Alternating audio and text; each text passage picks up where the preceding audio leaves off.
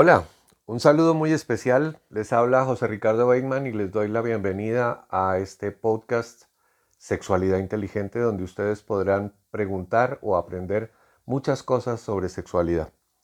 En este caso vamos a hablar sobre ética sexual de pareja.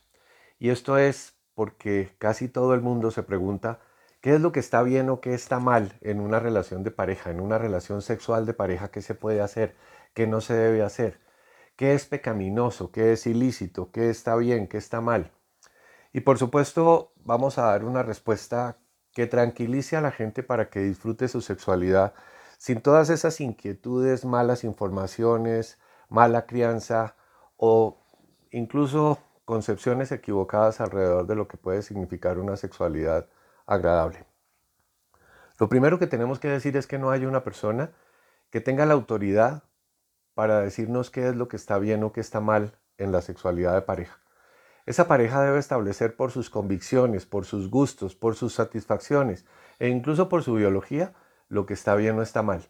Ellos dos deben hablarlo, ellos dos deben proponer, deben estar en libertad de proponer lo que quieran y por supuesto aceptarlo o no aceptarlo. Una persona puede proponer lo que su imaginería le sugiera que puede ser interesante, que puede ser satisfactorio para disfrutar una vida sexual en un momento de, una relación de pareja.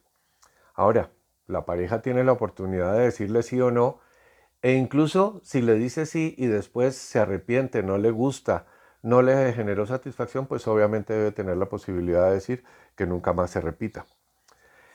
Entonces debe quedar claro que no existe una persona o institución con la autoridad necesaria para determinar cómo debe comportarse una persona en su intimidad de pareja. Lo que pasa es que si ustedes hacen las cosas mal y obviamente aparece un médico por necesidad, aparece un psicólogo, abogado o incluso aparece cualquier otra persona que tuviera que darles algún consejo o darles alguna forma de curación a lo que sucedió, es porque ustedes rompieron la ética sexual de pareja que debe ser aquella que los mantenga en su intimidad. La pareja debe estar formada en principio por gente que sea adulta, porque es que cuando las personas no son adultas o no tienen la licencia social, eso puede significar que en algunos momentos se presenten dificultades y por supuesto puede llegar a convertirse en un asunto ilegal. Entonces, en ese sentido, tenemos que decir que definitivamente necesitamos que la gente sea, la pareja, sea adulta. Hay que tener cuidado en esos casos porque algunos novios, por ejemplo, que tienen, digamos, uno de ellos más de 18 años y el otro un poco menos de 18, eh, puede llegar a considerarse para ciertos efectos una relación ilícita. En otro caso, eh, las dos personas deben negociar sus prioridades y sus necesidades y sus satisfacciones en términos de la sexualidad. Lo que les guste, lo que quieran vivir. Y por supuesto, repito, ellos tienen derecho de decir sí o no a lo que el otro proponga y por supuesto después decir sí o no a que se repita.